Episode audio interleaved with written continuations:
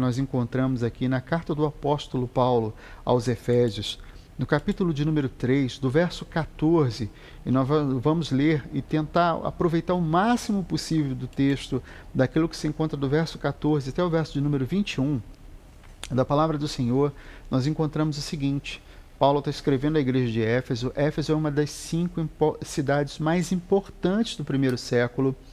Ela é uma cidade importante para a realidade daquilo que era a questão política da época, porque ela se encontrava meio que na divisão entre o mundo ocidental e o mundo oriental do Império Romano. Ao mesmo tempo, era uma cidade com uma igreja operosa, com pessoas muito bem preparadas e capacitadas. Ao mesmo tempo, era uma comunidade que, nesse momento, tem a oportunidade de receber essa carta. Foi uma igreja que foi fundada pelo apóstolo Paulo e agora Paulo, muito provavelmente escrevendo da prisão, ele procura, é, não no momento em que ele está propriamente na prisão, mas na prisão domiciliar ainda em Roma, e ele procura então escrever esse texto, escrever essas palavras, para despertar no coração daquela igreja a realidade para a oração. E ao olharmos para cá, o texto, até o subtítulo que você vai encontrar na sua Bíblia é Paulo ora novamente. E nos diz o seguinte a palavra do Senhor: Por esta causa me ponho de joelhos diante do Pai, de quem toma o nome toda a família, tanto no céu como sobre a terra, para que, segundo a riqueza da sua glória, vos conceda que sejais fortalecidos com poder, mediante o seu espírito no homem interior, e assim habite Cristo no vosso coração pela fé, estando vós arraigados e alicerçados em amor, a fim de poderdes compreender com todos os santos qual é a largura e o comprimento e a altura e a profundidade, e conhecer o amor de, de Cristo que excede todo o entendimento, para que sejais tomado de toda a plenitude de Deus. Ora, aquele que é poderoso para fazer infinitamente mais do que tudo quanto pedimos ou pensamos, conforme o seu poder que opera em nós. A Ele seja glória na Igreja e em Cristo Jesus, por todas as gerações, para todo sempre. Amém. Nós vamos perceber que esse texto explicitamente Paulo abre um parêntese diante de tudo aquilo que ele está conversando com a igreja para literalmente orar. É, é, curioso você perceber que a vida do apóstolo Paulo começa com isso. A conversão de Paulo, Paulo tem um, ele é encontrado por Jesus no caminho de Damasco, porque é isso que acontece. Ele não encontra Jesus. Quem está perdido é Paulo. E nesse momento Jesus encontra Paulo e ele se vê cego agora diante daquela visão extraordinária de Jesus. E logo que ele se vê cego, ele vai para Damasco, é levado até lá. E Jesus vai falar com Ananias e diz assim: Olha, eu quero que você visite um homem chamado Saulo, porque ele é precioso para mim. E nesse momento, ele se encontra orando. A partir dessa jornada de transformação de coração, de conversão de coração, de encontro com a graça de Cristo, Paulo já começa a vida dele com a questão da oração. E isso não é um, um evento que simplesmente acontece em um instante, em que de repente ele é tomado por esse poder transformador de Jesus, mas toda a jornada de Paulo é trabalhada dessa forma. Lucas não se preocupa em esconder isso em Atos dos Apóstolos, pelo contrário, ele deixa muito claro que Paulo é um homem de oração em que ele ora após a sua conversão e ele continua fazendo isso em vários instantes e vários momentos. Você vai assistir isso não só no capítulo 9 de Atos, mas você vai ver isso no capítulo 16, no capítulo 20. Você vai perceber isso acontecendo no capítulo 21, 27, ou seja, Paulo frequentemente orando, seja na praia, seja à beira de um rio, seja no meio de uma tempestade, seja num instante de tribulação, seja num instante de paz ele é um homem que se vê envolto em oração. E é interessante nós olharmos para o texto proposto diante de nós. Paulo, quando escreve a carta aos Efésios, algumas pessoas têm até uma dificuldade de compreender que é ele que de fato está escrevendo esse texto, porque é, ao invés dele usar todo o escopo, ou seja, todo o raciocínio lógico e teológico que ele usa em outras cartas, como Romanos, por exemplo, Paulo procura agora se dirigir à igreja de uma forma um pouco mais é, piedosa.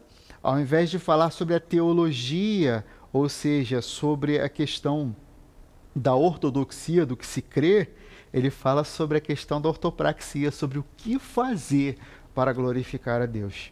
E quando nós então chegamos a esse instante em que ele está escrevendo aos Efésios, ele se preocupa muito em falar para essa mesma comunidade da importância de entendermos que todas as coisas estão em Cristo. É tanto que em essa mesma expressão em Cristo ela ocorre 169 vezes no decorrer somente dessa carta, onde ele deixa bem claro que todas as coisas vêm do Senhor.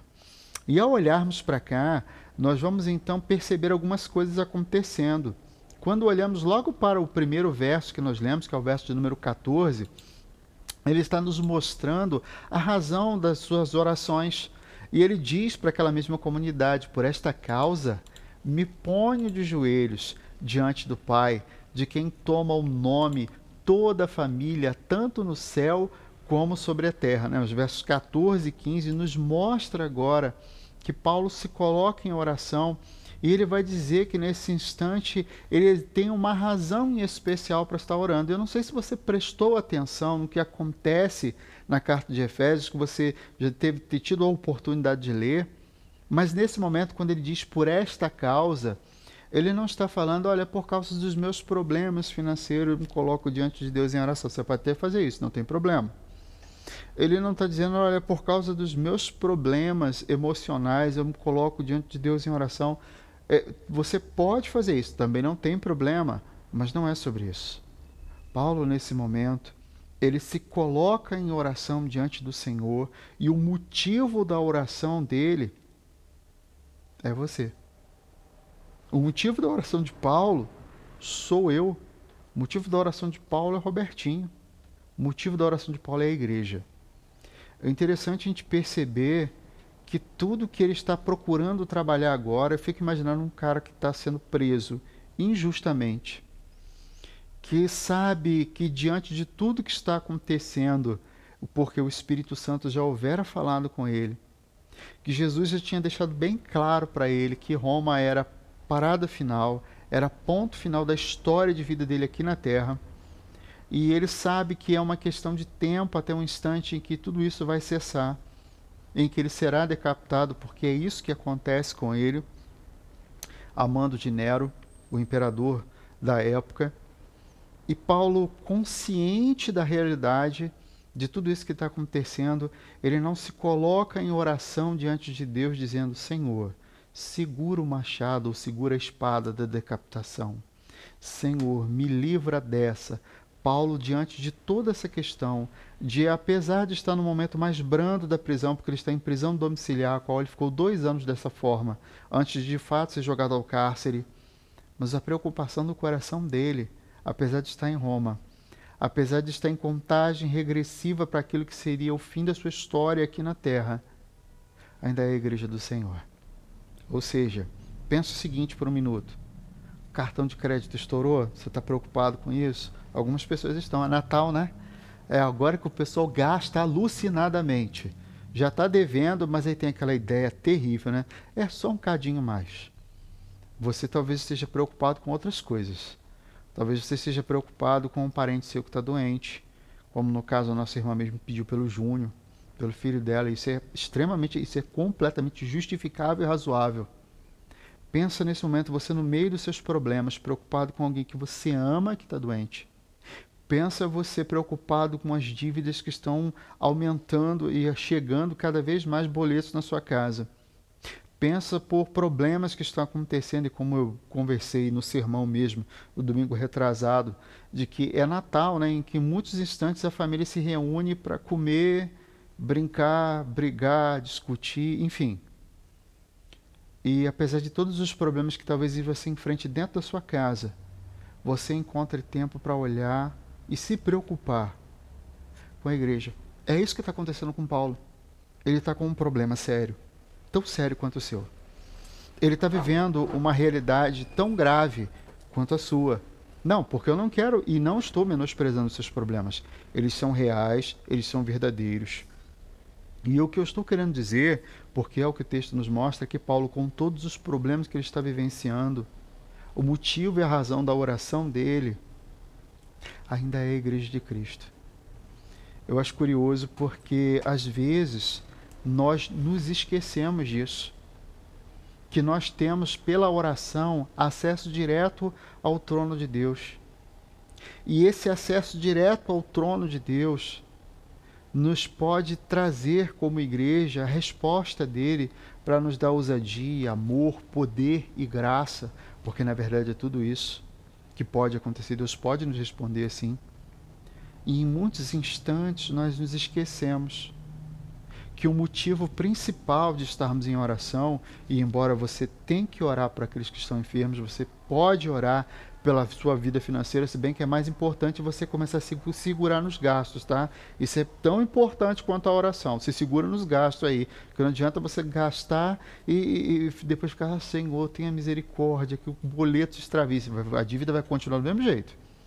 Mas a questão toda é de nós entendermos que apesar dos nossos problemas, que apesar das nossas crises, que apesar de nossas dificuldades, ainda assim nós precisamos entender que o motivo principal da nossa oração é a igreja do Senhor. E quando falo igreja, é por aquilo que é o projeto de, de ser igreja. Quando você olha para aquilo que está no, em Atos dos Apóstolos, a igreja que vivia em oração, ela não vivia em oração pela prosperidade financeira, ela vivia em oração pela transformação do mundo. Ela vivia em oração pela conversão de almas. Ela vivia em oração para que Deus mudasse a sorte da sociedade, não porque ela queria ser o partido da vez, de ser o, partido que do governador da região, de ser do partido do imperador do império. Não, eles simplesmente desejavam que Jesus transformasse, salvasse as pessoas. Era o motivo e era o modo como a igreja era conduzida em oração. Mas mais do que isso, é a gente perceber que Paulo não só está falando a respeito da realidade da, da sua, do seu motivo de oração, mas uma coisa que é tão importante quanto postura. Postura em oração.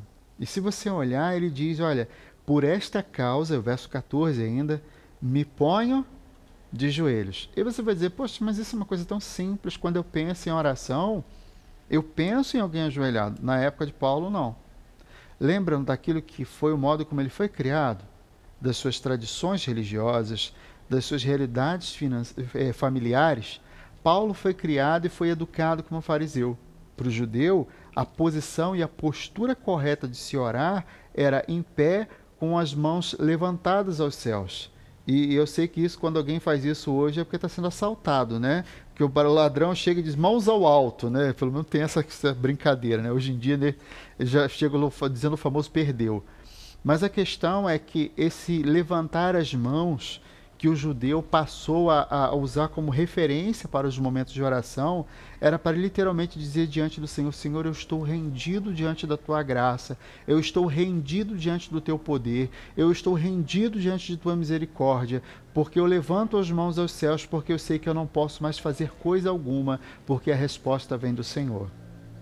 Paulo, agora, quando diz, vindo de toda a realidade a qual ele viveu e vivenciou como fariseu, como judeu, e agora ele chega agora e diz o seguinte: olha, a questão toda agora é que eu me ponho de joelhos. Ele não está querendo afirmar nesse instante que oração só funciona se você se ajoelhar. Mas quando ele diz, e ele faz questão de grifar nesse momento o modo ao qual ele está se colocando como postura de oração, ele mostra nesse momento a importância do coração na hora da oração. Você pode estar sentado, você pode estar em pé, você pode estar deitado num leito nesse momento orando. A questão toda é como está o seu coração diante de Deus em oração.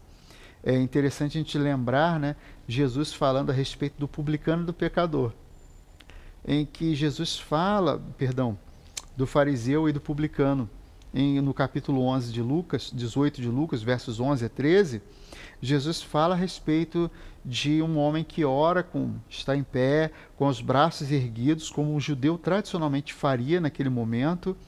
Mas a questão do que Jesus está criticando não é o fato de estar em pé ou com os braços erguidos aos céus, mas é o fato do homem dizer o seguinte: ah, obrigado por não ser como esse pecador que está aqui do meu lado.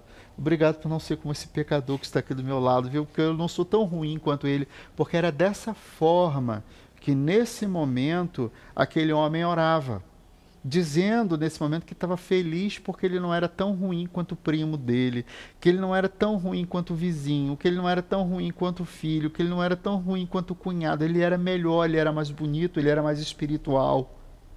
E a questão toda é que Paulo, nesse momento, quando fala de joelhos dobrados, ele está falando de postura de humildade. Ele está falando de coração transformado na presença de Deus. Ele está falando nesse momento de entendermos que é, não importa se você está em pé numa fila orando, quando você está na fila do banco. Não importa se você está sentado num ônibus e você está orando. Não importa que nesse momento você esteja no leito da sua enfermidade deitado orando. O que importa é que seu coração esteja prostrado diante de Deus.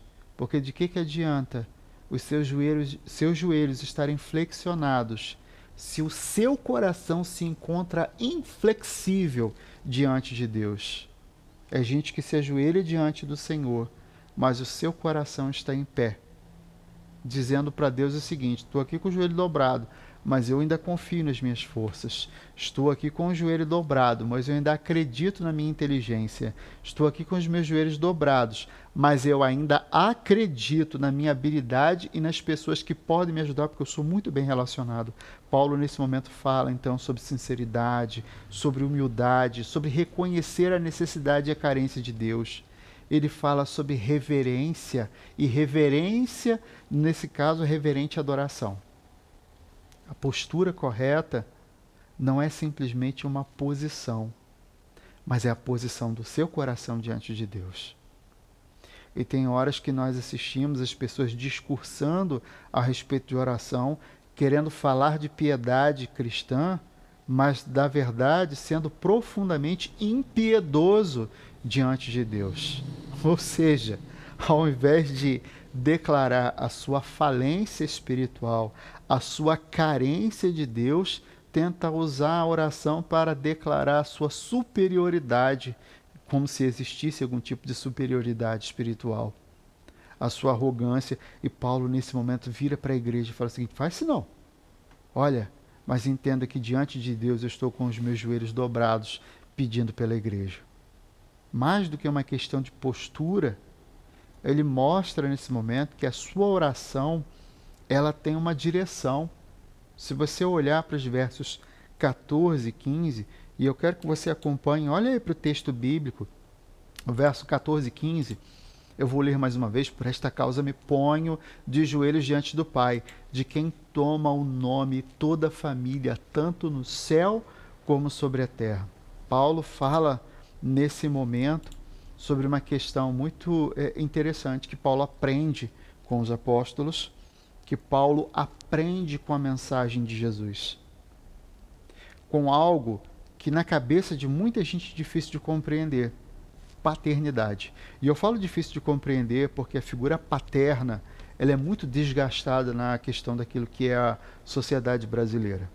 Nós encaramos uma realidade muito difícil em que existem pais que não têm relacionamentos adequados com seus filhos ou são relacionamentos abusivos de espancamento, ou são relacionamentos de distanciamento, como nós às vezes assistimos isso, pessoas que se distanciam não só no fato de viver numa outra casa, numa outra cidade ou num outro estado, mas no fato de às vezes estar dentro da mesma casa, mas ser emocionalmente distante de seus filhos. E essa questão toda, às vezes, ela deixa a nossa cabeça confusa.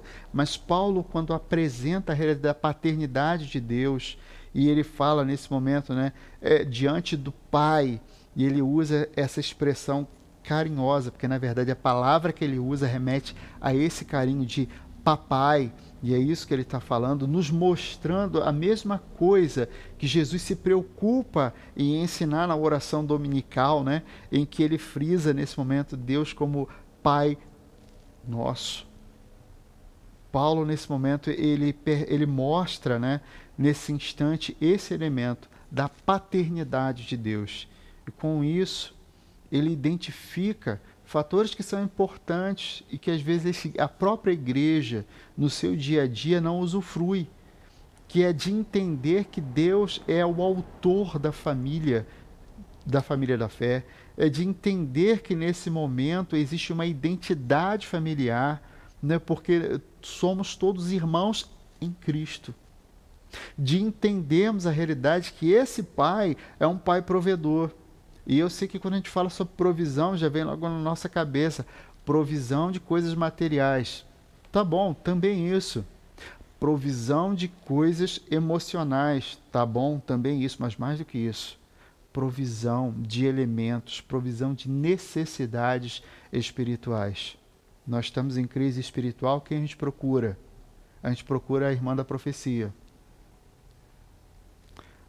a gente está em crise espiritual, quem a gente procura? A gente procura o irmão consagrado. Paulo, nesse momento, quando fala a respeito da paternidade, daquele que é provedor das necessidades espirituais, ele apresenta Deus Pai como aquele que você pode procurar na hora da sua crise espiritual, para dizer: Deus, meu coração está literalmente partindo diante do Senhor. O meu coração está se rasgando diante do Senhor meu coração precisa de renovação e de que isso tem que ser buscado diante de Deus. Mais do que isso, o próprio apóstolo Paulo, nesse momento, ele fala e ele apresenta Deus Pai como justamente aquele que cuida da família que já está no céu, dos nossos irmãos que já estão na glória com Ele e que cuida da família que ainda está aqui na terra, onde Ele é, é a fonte de toda a graça na nossa vida e na nossa história. Mas, mais do que direção, a parte que é contundente, que é assim radical para as nossas vidas, é o que nós vamos perceber e conversando com a igreja a partir do verso 16, que é o conteúdo propriamente dito dessa oração.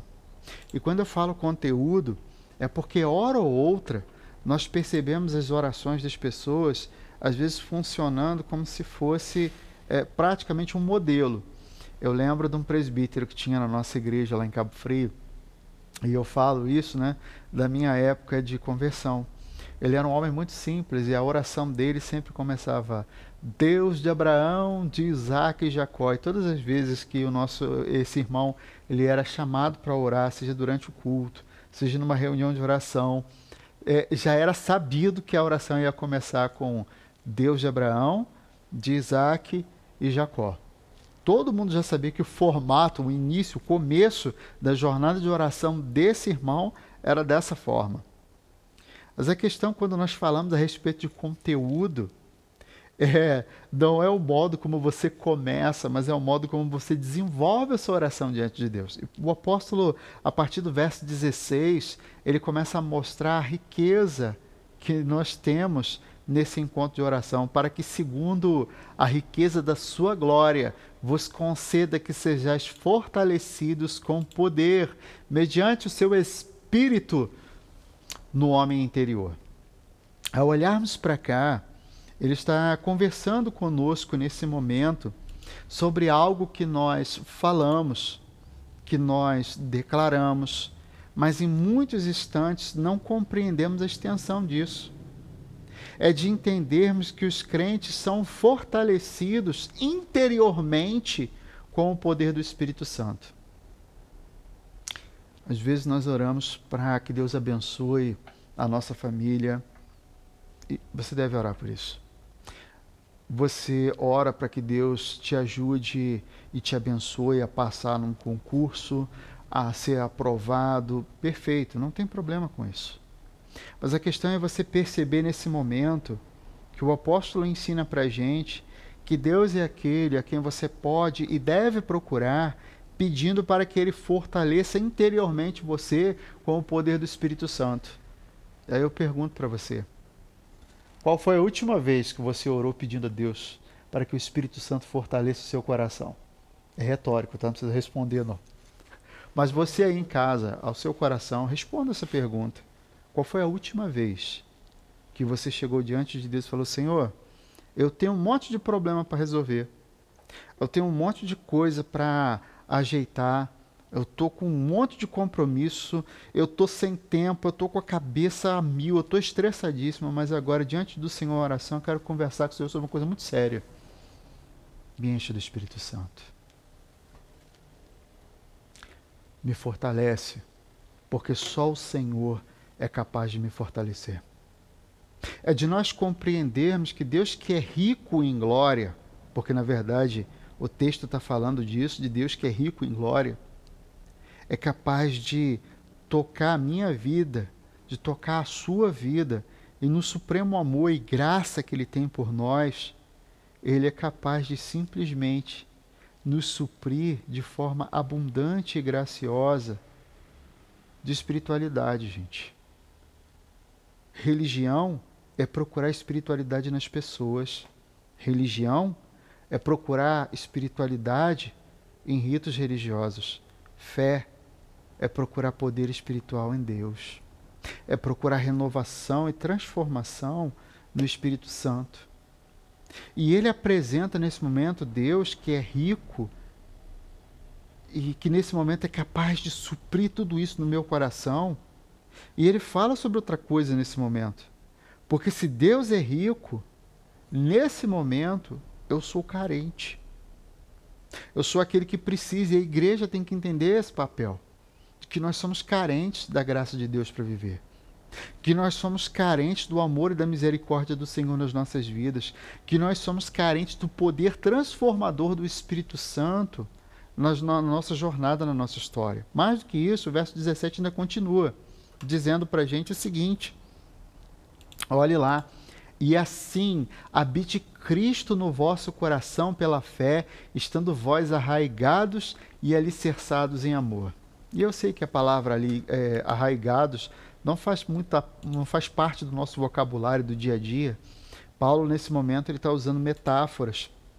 E ele apresenta, através dessa metáfora do arraigado e do alicerçado, que na verdade arraigados tem a ver com árvores, raízes, árvores que estão arraigadas, enraizadas. Ele fala a respeito de edifícios que estão alicerçados, que estão estruturados. Ele apresenta nesse momento, então, que a oração, através daquilo que é o conteúdo da oração, que os crentes podem e devem buscar no Senhor ser fortalecidos. É aquilo que eu estava conversando noite dessa com a mocidade, falando sobre a questão da moderação, falando a respeito do equilíbrio que às vezes a gente procura na nossa vida e nós encontramos isso em Deus como fruto do Espírito. Onde nesse momento é, é, ele diz: Olha, e assim habite Cristo no vosso coração pela fé, estando vós arraigados e alicerçados. E ao nos mostrar essa realidade, ao nos falar a respeito disso, ele fala para a gente nesse momento que essa solidez, que essa estabilidade que o meu e o seu coração precisa na vida, que precisa na fé, que precisa na caminhada cristã, isso vem de Deus. Isso vem do Senhor. Não sei se você parou para prestar atenção, mas nesse momento de tudo que está sendo colocado aqui, dessas metáforas, ele apresenta para a gente que ele deseja que todo crente tenha estabilidade em Cristo. Mas a questão toda é estabilidade para quê? Estabilidade em quê? Estabilidade em Deus, estabilidade em Cristo, mas estabilidade para amar uns aos outros, para superar as diferenças. Ele escrevia para uma igreja que tinha parte gentia e parte judia. E ele escreve nesse momento falando sobre a importância de encontrarmos poder em Cristo para superar as nossas diferenças, para crescer para fora, crescer na direção do meu irmão, mas acima de tudo, crescer para dentro crescer na minha comunhão com Deus. E ele apresenta Deus agora como fonte de tudo isso.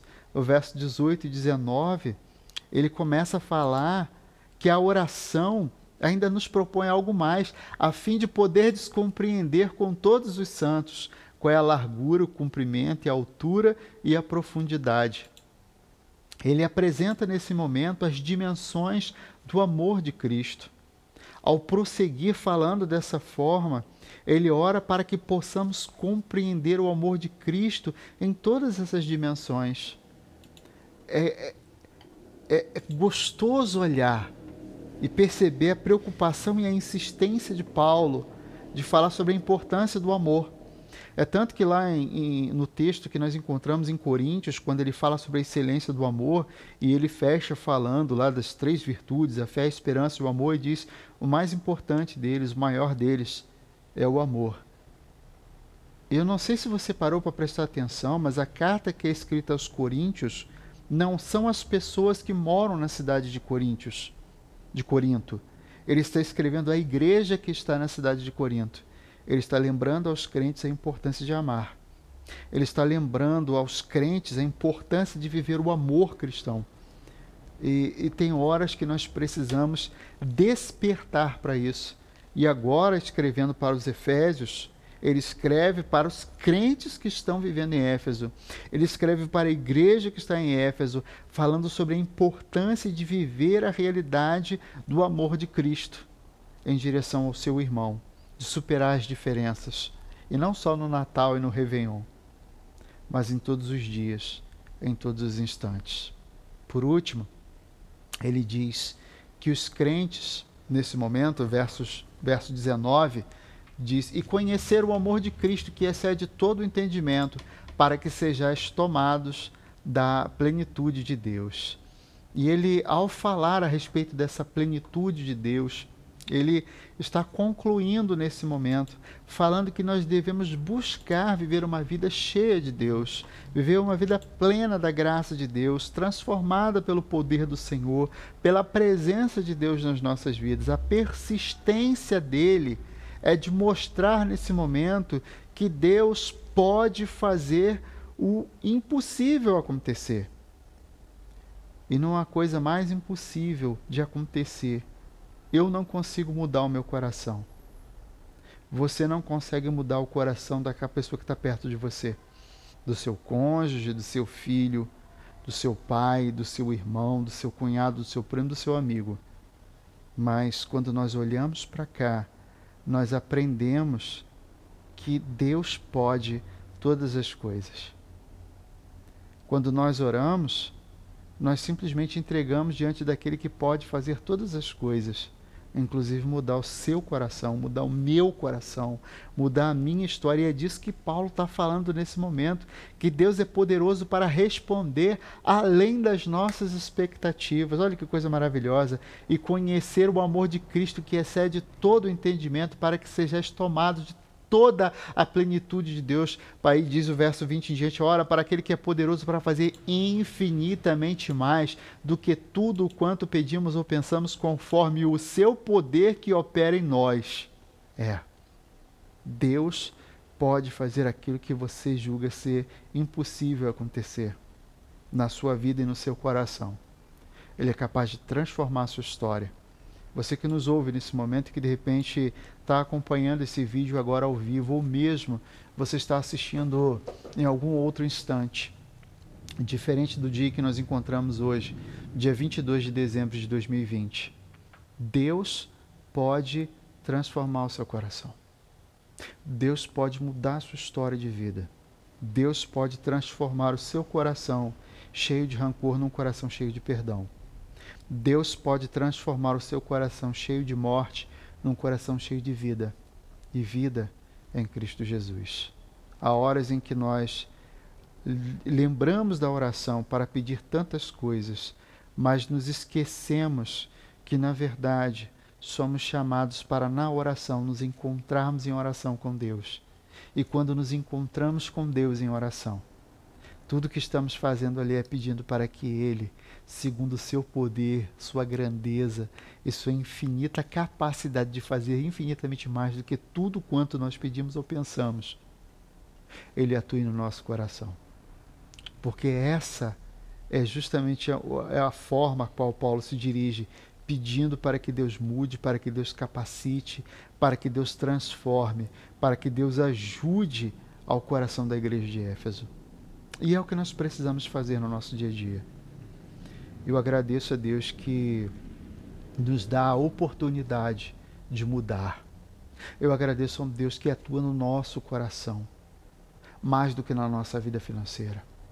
Eu agradeço a Deus que atua na nossa espiritualidade mais do que atua nas nossas necessidades do dia a dia. Porque eu agradeço a Deus que me oferece a tão grande salvação em Cristo Jesus e me oferece a transformação pela ação do Espírito Santo no meu coração. E nós devemos nos aproveitar dessa mesma realidade para diante de Deus todos os dias buscarmos ao Senhor em oração. Eu agradeço a Deus pela vida de cada um de vocês que esteve conosco essa noite, que está nos acompanhando nesse momento.